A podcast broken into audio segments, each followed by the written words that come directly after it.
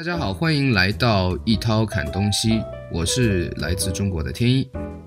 我是来自斯洛伐克的舒文涛。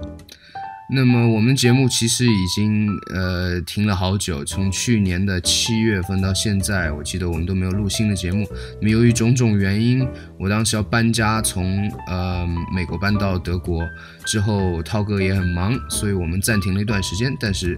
呃近期我们决定会继续录制节目，以及在未来一段时间会持续有推出新的节目，所以欢迎大家回到一刀砍东西。那么今天我们要讨论什么话题呢，涛哥？今天我们其实有继续从我们上次结束话题，呃，继续聊我们第二个最喜欢的大城市。我们好像停断的那个时候是聊到第三个最喜欢的城市啊，今天会聊我们第二个最喜欢的城市。哎，对哦，嗯，所以涛哥，我很想知道，呃，其实之前之前涛哥也没有跟我分享，你最喜欢你第二最喜欢的城市是哪个城市呢？我第二最喜欢的大城市，其实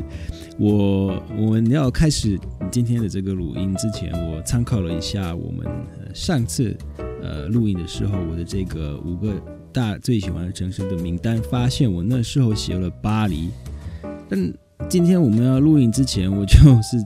心里想，觉得嗯，巴黎好像已经真的不太是我的菜了，所以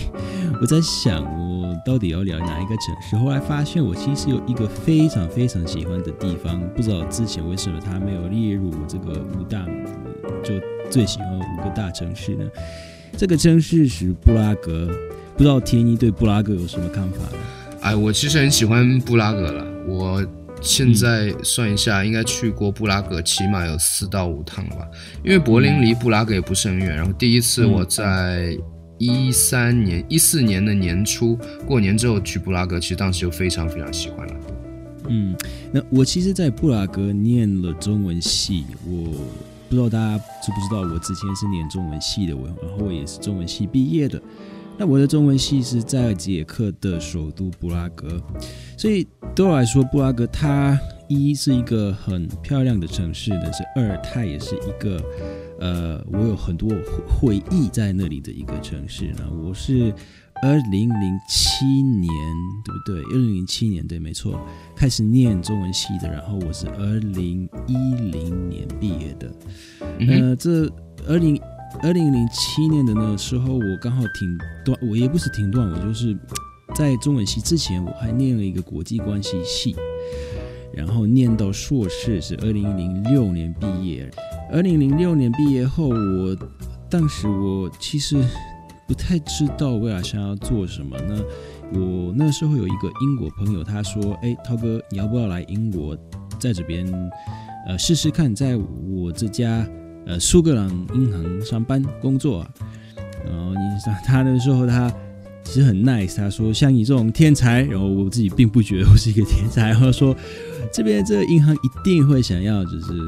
给你一个机会，嗯，所以我跟那时候的女朋友，我们就一起去伦敦。就试试看能不能在这个苏格兰银行或是任何一家另外一家银行上班。结果呢，就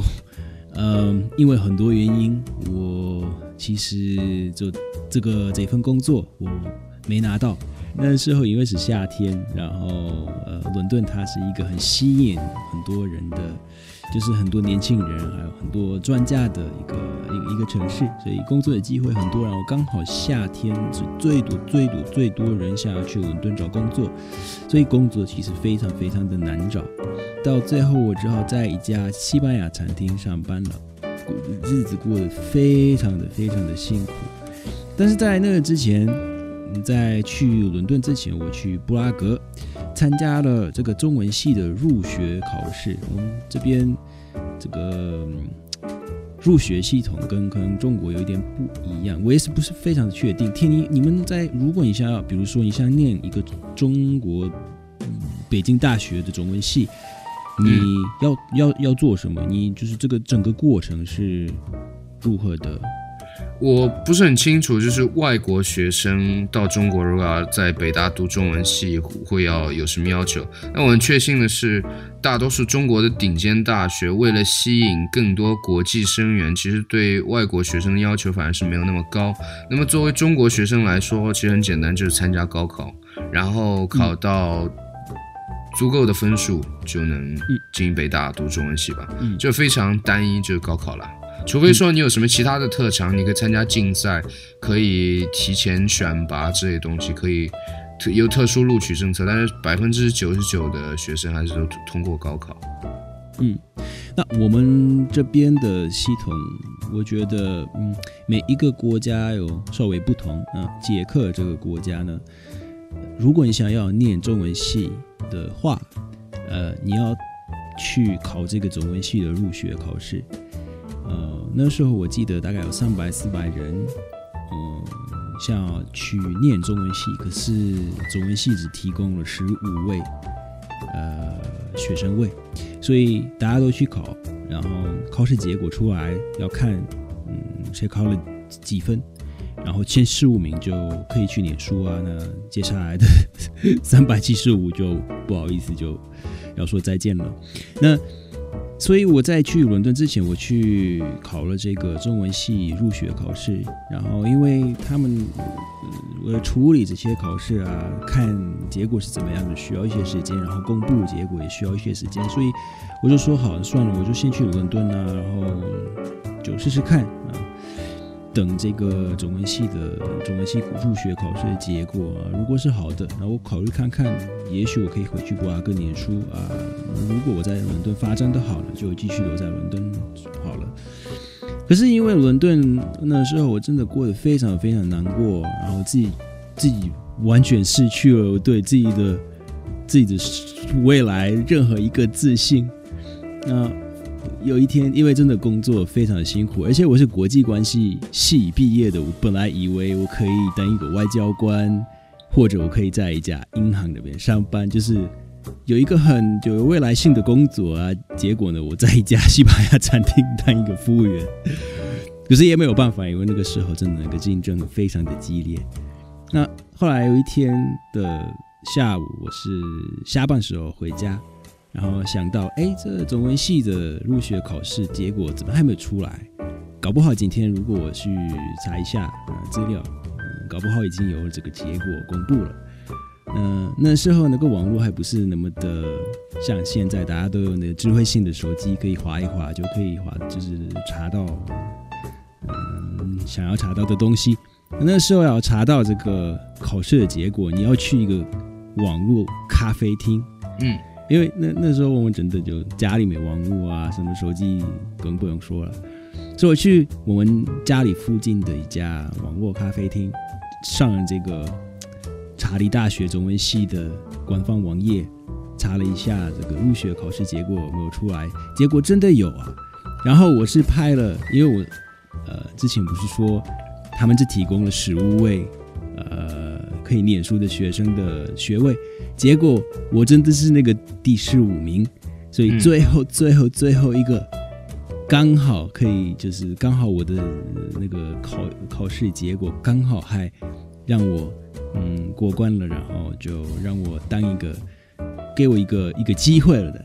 所以呢，我我那天我就我就说算了，拜拜伦敦，再见了，我也再不要在这边辛苦了，我不要在那家西班牙餐厅。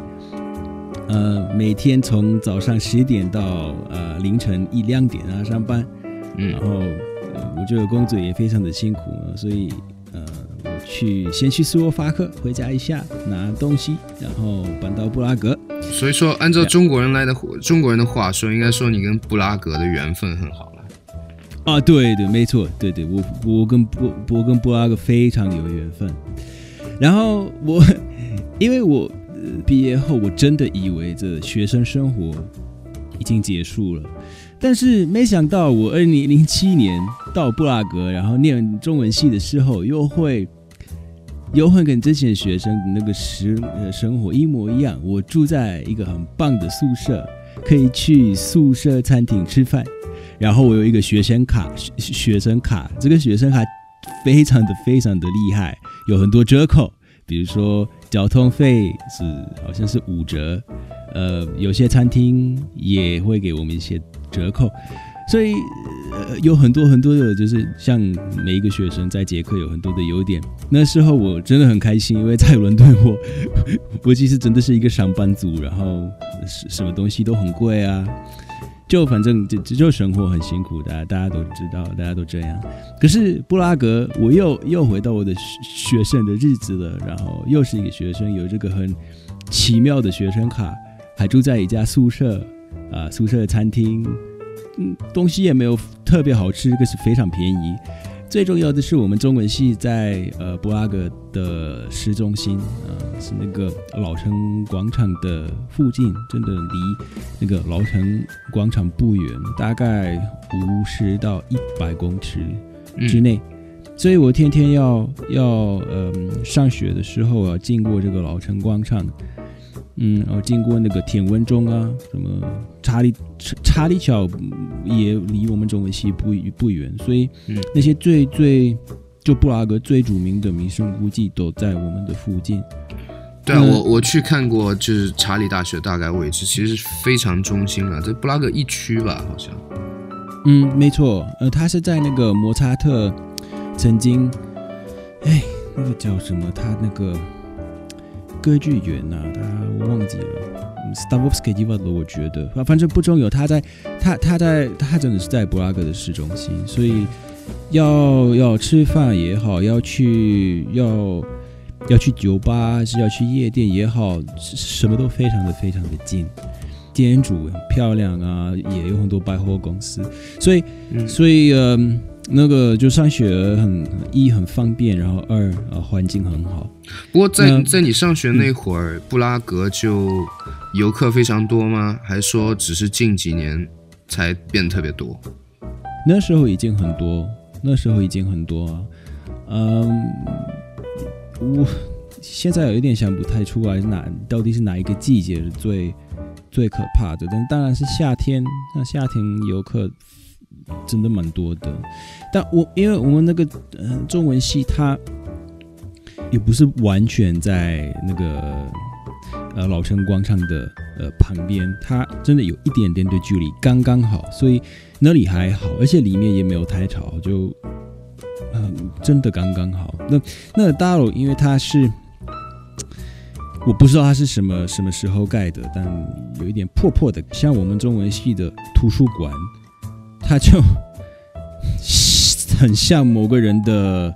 客厅，你知道吗？非常小，然后书很多，你看不到那个图书馆小姐，你真的看不到她，因为她真的埋在 很多书下，嗯，看不到她本人，所以这个部分可能还有很大的进步的空间。那除了这个之外，我觉得学习环境非常的好，我同学差不多每一个是。差就就大家都很聪明，因为入学考试的一个很大部分是这个智商考试，那个 I Q test。嗯哼，就是这这，因为因为那入学考试有很多部分，只是最重要的部分好像这个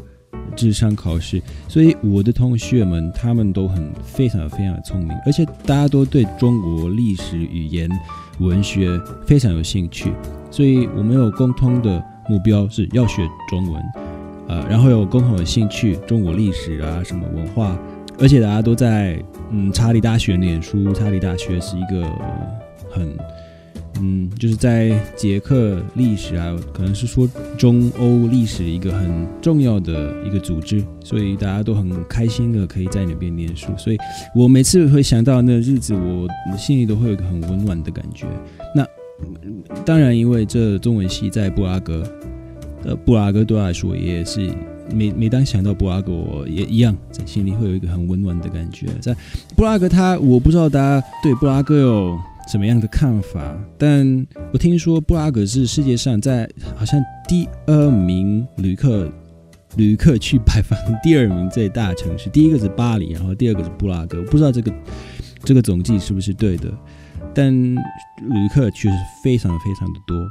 值得看的是，当然是老城广场，呃，查理桥，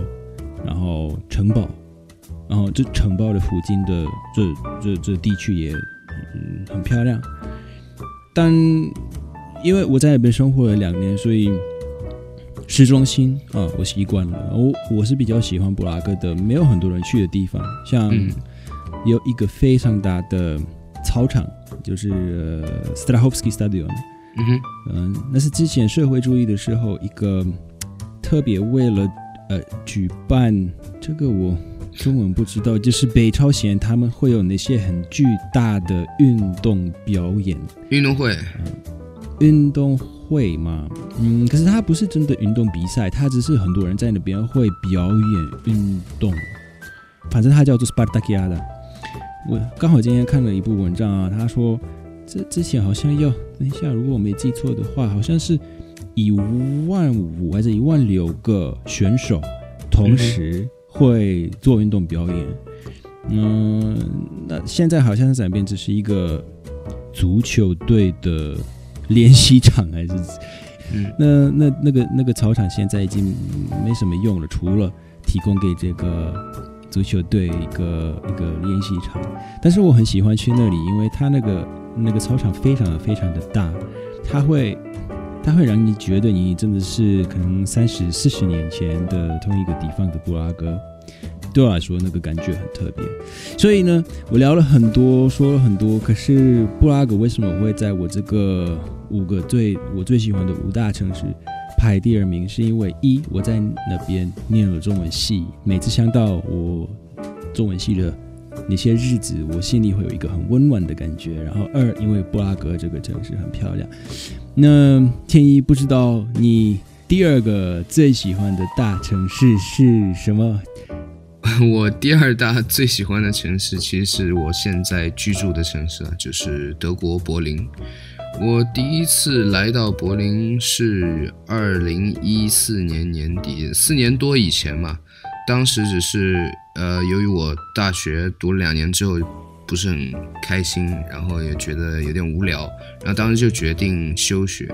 休学去哪儿？然后我第一个想到当然就是德国，因为在上大学之初就学了一些德语，然后一直对德国也比较感兴趣，所以就想，哎，要不来这边看看，找个实习，然后顺便把德语学好，所以就来到了柏林。其实初次印象一般般嘛，就刚开始觉得期望值很高，但是来其实来的时间也不是很巧，因为初次来到柏林是冬天，那柏林的冬天其实非常糟糕。总体来说非常糟糕，我觉得，呃，不仅仅在于冷，而且在于，呃，它冷，但是它又不不够冷。如果足够冷的话，天天下雪那样还好，就像在俄罗斯一样。嗯。那么在柏林的话不够冷，就导致于很多时候就是阴湿，就是有点有点下雨那种感觉，然后又有点风，然后整天没有太阳。可能从十月底、十一月初到二三月份，就那么几天太阳吧，大概，所以整个人感觉就可能比较压抑。然后柏林很独特的一点在于本地人的比例占的比较，也不是说比较低，只只能说外地人的比例比较高。当然这是非常中国人的一种说法，外地人就很多都是有非本国的，就欧洲的，有非欧洲的，还有很多就是德国其他地方跑到柏林来的。那么这些人当中，大多数其实都不是很适应北方北方的天气，所以大家一到冬天就很不开心。那这样的感觉其实是很容易在人与人之间就是传播的。所以我觉得，就是柏林冬天给人不爽的感觉，不仅仅是天气本身，而是跟本地的人的心情很有关系。所以说，第一印象觉得一般般，但是依旧觉得城市给人的感觉很自由，然后有各式各样奇怪的人，然后就不会觉得自己很奇怪。嗯，还就是可能性很多吧。然后对于年轻人来说，当然是夜生活很有意思，然后非常有文化，各种各样的博物馆。大概在柏林，大概是我没记错的话，有一百六十几、一百六十几家博物馆。而且柏林，我觉得整体上来说，柏林非常流行二手文化。我现在衣柜里一半的衣服是在柏林二手店里买的。就是你运气好的话，其实二手店不一定所有东西都很好了，就你要运气比较好。运气比较好的话，可能三四欧元、四五欧元就能买到非常不错的，而且几乎人家没有穿过的那种衬衫。然后整体上来说，不仅仅是衣服，而且像自行车之类的。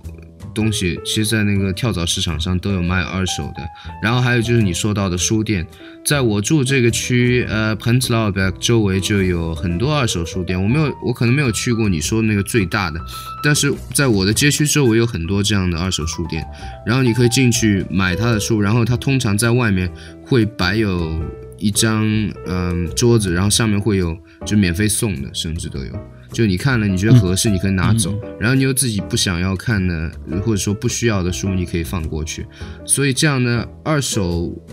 交易以及二手交流的这这样一种文化，其实我是非常喜欢的。嗯，那你觉得柏林的治安是怎么样的？整体上来说，我觉得跟中国大陆比，那欧洲的治安肯定没有中国大陆好，但也不一定了。你去小镇，那通常也是非常安全的。我说大城市而言。但是，呃，柏林呢，跟欧洲其他的很多大城市比，像跟伦敦比、跟巴黎比，那肯定是安全很多。但是也看你在什么样的区、什么样的区、什么时间出现了。就是说，比如说像在我住的这个区 p e n s l a u b e r g 呃，人口来说，大多数是本地的。以德国人以及在经济危机之后跑过来的比较有钱的西班牙人、意大利人、南欧人比较多一点，所以人口结构相对单一。嗯，就通常大家不是很喜欢的移民比较少，当然这个说法政治不正确，但是。大家还是会有这样的看法，就觉得哎，离阿拉伯人、离土耳其人稍微远一点比较好。那么我不说是不是要这样离他们远一点比较好，但是我可以说的是，在我这区几乎看不到阿拉伯裔的、土耳其裔的，那基本上都是欧洲人比较多一点。那么呃，可能整体经济收入也是我这区是东柏林应该是最高的，所以犯罪率基本上就很低。然后。到处可以看见小朋友，因为到处可以看见小朋友的地方，通常是比较安全的地方，就很多年轻家庭。但是很其他的区就不一定了，因为柏林的话，大家很多无论是本地人还是游客，很多人都是来柏林都是为了夜生活嘛。那夜生活大家出去。喝大了，或者说嗑了什么药嗨了之后，什么蠢的事情都会干得出来。所以你只要是夜店多的区，那不说不安全嘛，就是说经常会有人闹事啊之类的东西。像 Friedrichshain、呃 Kreuzberg 都是这样。那么像 Neukölln 这样就有其他的问题，甚甚至就是有 Kreuzberg 跟 Neukölln 交界的地方有一个区叫做 Koitzkern，它在行政上不存在，但是是文化上的。一种一个概念嘛，那个地方就在我之前上班的那个地方，在格勒特 Park 旁边，那个地方是全欧洲毒品交易率最高的地方。你整天去，我去搭地铁就有。就有呃贩毒的人，天天会向你兜售，哎，你要不要这个？你要不要那个？这很正常。但他们也不不怎么会来打搅你吧？你就说我不要就行了，然后你自己去搭车。但是让人感觉当时当然还是就是没有那么安全了。然后在很多其实，呃 k o i t k e r n 周围的地铁站晚上去啊，其实更多不是不安全的事情，而是觉得就是 disgusting，就觉得很就是。我不知道怎么形容，不仅是脏，更多是这种心理上的一种感觉，就是哎，很多人就是流浪者在里面，然后嗑药的人嗑嗨的在里面，然后味道也不是很好闻，就就就这个样子。但整体说安全，我觉得还好。我其实我这个 Kreuzberg 跟 Neukölln，我。去年住在柏林的时候，我是住在刚好这个 Kreuzberg 这个地区，然后刚好是那个你刚刚提到的这个 Görlitzer Park，嗯，Görlitzer Bahnhof 这个捷运站，呃的附近，啊，的距离大概有，我也忘记了，大概两百公尺、三百公尺，然后确实那个时候已经是像是。刚好是这个时候，所以十二月啊，柏林的十二月晚下午三四点，应天开始黑了，开始暗了啊。跟朋友说什么晚上六点七点，已经就完全是一个夜晚了。然后那个时候刚好是我记得一次，我第我们刚搬到这个 Kreuzberg 的时候，我第一次去搭捷运，就是那个要去 Görlitzer Bahnhof 搭。晚上六七点那里，真的像你说的一样，有很多贩毒的人，然后全部都，这不是种族歧视，这是事实，他们全部都是非洲人，全部都是呃，基本上都是就真正的很很非洲、很非洲，就非常黑的那一种，然后对，中非吧，大多数。嗯，对，到那里我真的。不知所措，我是第一次，真的第一次遇到了类似的状况。我曾经小时候住在纽约，然后我也住过巴黎、伦敦啊什么。可是这个，我真的让我印象很深刻，因为那些贩毒的人也不是贩毒人，是贩毒团队。对对对对。就不只是一个人，是可能三个人是一个团队，另外三个人是另外一个团队，然后大概我真的不知道，我忘记有几个，可是我好说六个、七个、七个贩毒团队，你知道吗？我那时候吓了一大跳，然后要打那个捷运的时候，你要上台，嗯，只有一个。只有一个楼梯哦，那个地方。呃，一个一个楼梯，对，没错。然后那个楼梯，因为这些贩毒人，他们就贩毒者，他们就知道你只能你你非经过他们不可，所以他们都站在那个 那个楼梯那边，然后就等。然后所以你要你要经过他们，而且他们就好像有占满那个楼梯的空间，所以要经过他们非常非常的难。你只要好像转暖一点，你的身身体才可以呃。呃，怎么说呢？就是挪过去嘛，就是进进进过他们的这个挤过去，挤过去，没错，挤过去。可能女生她们不会对他怎么样，可是我是一个男生，我怕我会撞到他会有麻烦。所以那时候真的这是第第第一次遇到这种状况，也是第一次遇到那么多的贩毒者，然后第一次觉得哇，是我从来没有在一个城市感觉到那么危险的呃一个呃时候。呃，让我真的印象很深刻，所以后来我就打了那个捷运，然后要我刚好去，你知道我去那时候我去哪里吗？我去 Ostkreuz 的语言会，那个 Berlin Language Berlin Language Night。到那里我就说好了，我要回家的时候我会去 Kreuzberg，我会我会打计程车，我我就那个出租车，我不会，我不我不会打捷运的，对。可以理解，可以理解。第一次，其实我第一次碰到这种情况也蛮吃惊的。不过在柏林生活久了，我觉得大家可能也就习惯了。包括你在夜店外面排队，那到处是人给你兜售各种各样的东西。包括你到了夜店之后，还是，其实就是我觉得柏林总体上来说非常非常自由，就对各种东西都非常包容，所以基本上在在这里没有什么边界。所以说这个就看人，如果你把控不好，很容易出问题。那么，但对于我来说，我觉得还好吧，影响不大吧，因为你只要在对的时间去对的地方，基本上就还可以。但是，尤其是对于亚洲人，我觉得可能第一次来还是会被有点吓到，这样子。嗯，我是中欧人，然后我也被吓到，而且我跟你讲，呃，我那个晚上我要回家的时候，搭那个出租车，然后司机是一个土耳其人。土耳其人在德国，他们好像之前是那个问题，少少数民族啊，然后大家都说，就是如果是什么犯罪，都是跟土耳其人有关的。那我跟这个，我跟这个土耳其司机就聊了一下天，然后说，对我遇到了这个状况，我说格里兹巴，然后就是好像有一些 呃卖毒品的团队要怎么办？然后他说这没有办法，我们也是，他是土耳其人哦，他说我们也开始有一点就是。不知所措，就是连土耳其人会害怕，我就觉得哦很糟糕。然后土耳其人怕，我要怎么办啊？所以我那时候我假装我是俄罗斯人，嗯，对对对对，呃，俄罗斯人的名气比较好，斯洛伐克谁认识这个国家？没有，对对对，大家都对俄罗斯人都比较怕，所以这个确实是有的时候，哎，你碰到问题，像我觉得我碰到问题，我可以对人家吼两句俄语，然后人家就。可能离我远一点。还有，我到后面，我觉得，尤其是我天天去那儿搭地铁，那几个人我都看多了，我都看惯了。他每天还要问我，问我问的，有的时候有点不爽，然后就反问他们说：“你们要不要买点什么？我可以买点东西给你吗？” 然后最后他们就不问我了。后来你又跟他们很熟吗？就是打没有没有很熟啦，但是就其实他们，我觉得，嗯，在柏林可能大家概念就是。哎呀，我做生意，我也就是站在这里做生意了。其实我不想找你的麻烦，你不要就不要了。然后我就告诉他，反正我真的不用了，那你就不用问我了，所以就还可以。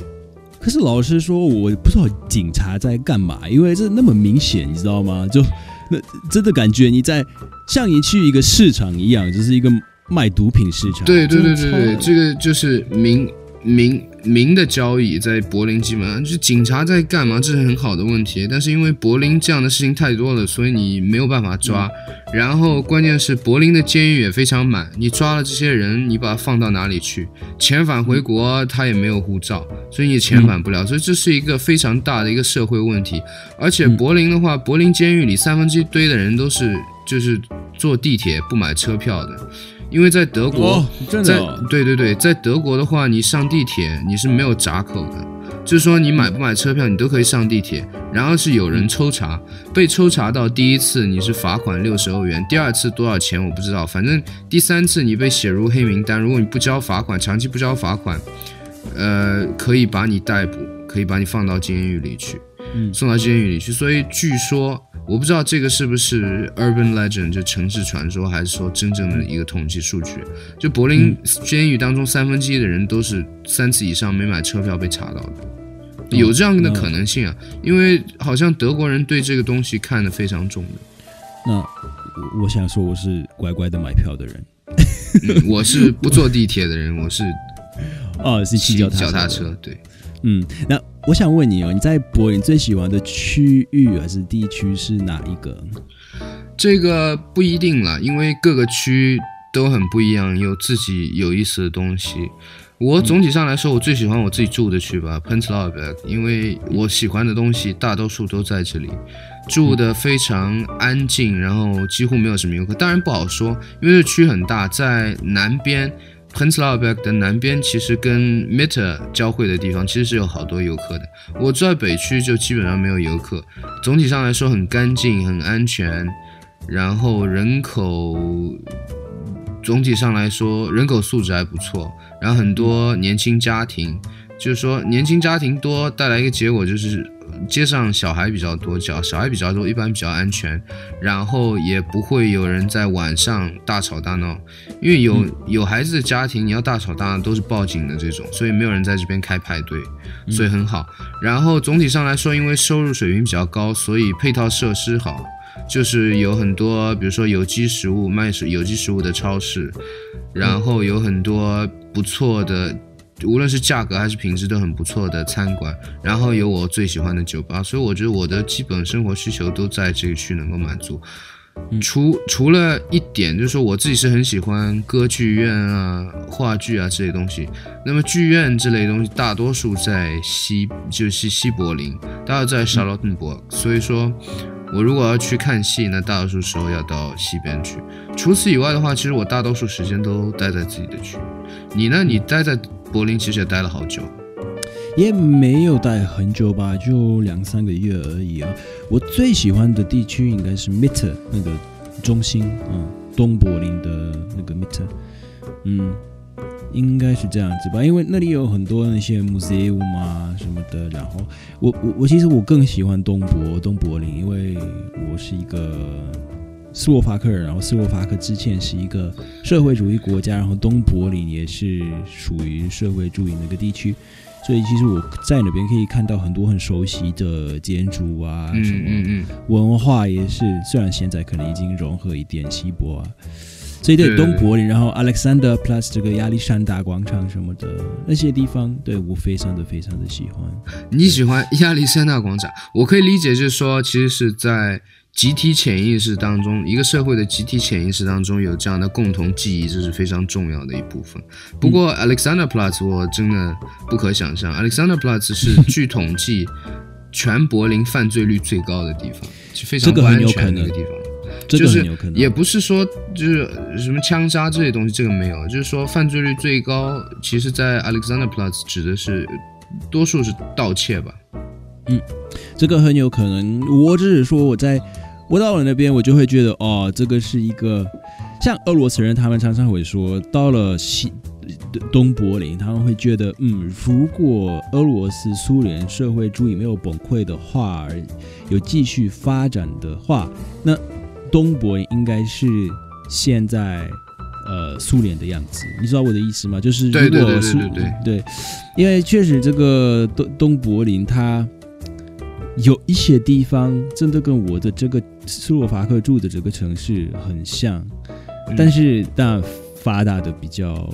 发展的比较漂亮，嗯，对所以这也许是为什么我在我觉得对我来说东柏林呃更有吸引力。我的，对，更有对吸引力。比较有吸引力，嗯。对，总体上来说，我觉得德国还有，呃，柏林让我还很喜欢的是，就是多样性嘛。我觉得就就像之前说的，各个地方的人都有。我觉得你在柏林的时候，大概也会有这样的感觉。你在嗯呃地铁上，在大街上听到各种各样不同的语言，可能你听到德语跟听到其他语言的概率是一样的。然后对于很多在呃外国人来说，来柏林工作很方便，因为很多公司，尤其是现在的 startup，就是新的公司出来的，都是公司语言都讲英语，然后年轻人都讲英语，所以也很方便。当然，如果你想学德语的话，在柏林可能比较困难一点。然后总体上来说，柏林。收入当然不高，但是生活成本跟其他主要的大的大的欧洲城市来比的话，其实是相当还算还算相当不错的，对吧？嗯这真的，嗯，那价钱都很合理，呃，房租可能。当然以为是柏林，所以房租也有一点贵，而且我听说在柏林找房子比较难，所以非常非常非常难，在柏林房房子永远是供不应求，嗯就是说他们有很严格的法律规定，什么是什么地方可以造房子，而且每次如果说要拆拆迁，通常都会遇到很大的阻力，所以导致说每年新建出来的。嗯，住房其实很少很少，但是不断不断源源不断有人迁来柏林，当然有人迁出柏林，但是迁来柏林的人数每年依旧大于迁出柏林的人数，大嗯。大大，我记得，嗯，这个差有好几万吧，所以说住房非常紧张，很多人找不到合适的住的地方。嗯，这样。所以这这这房租比较贵，这个我可以理解。呃，但是要吃东西还是买东西，我觉得价钱都很合理啊、当然，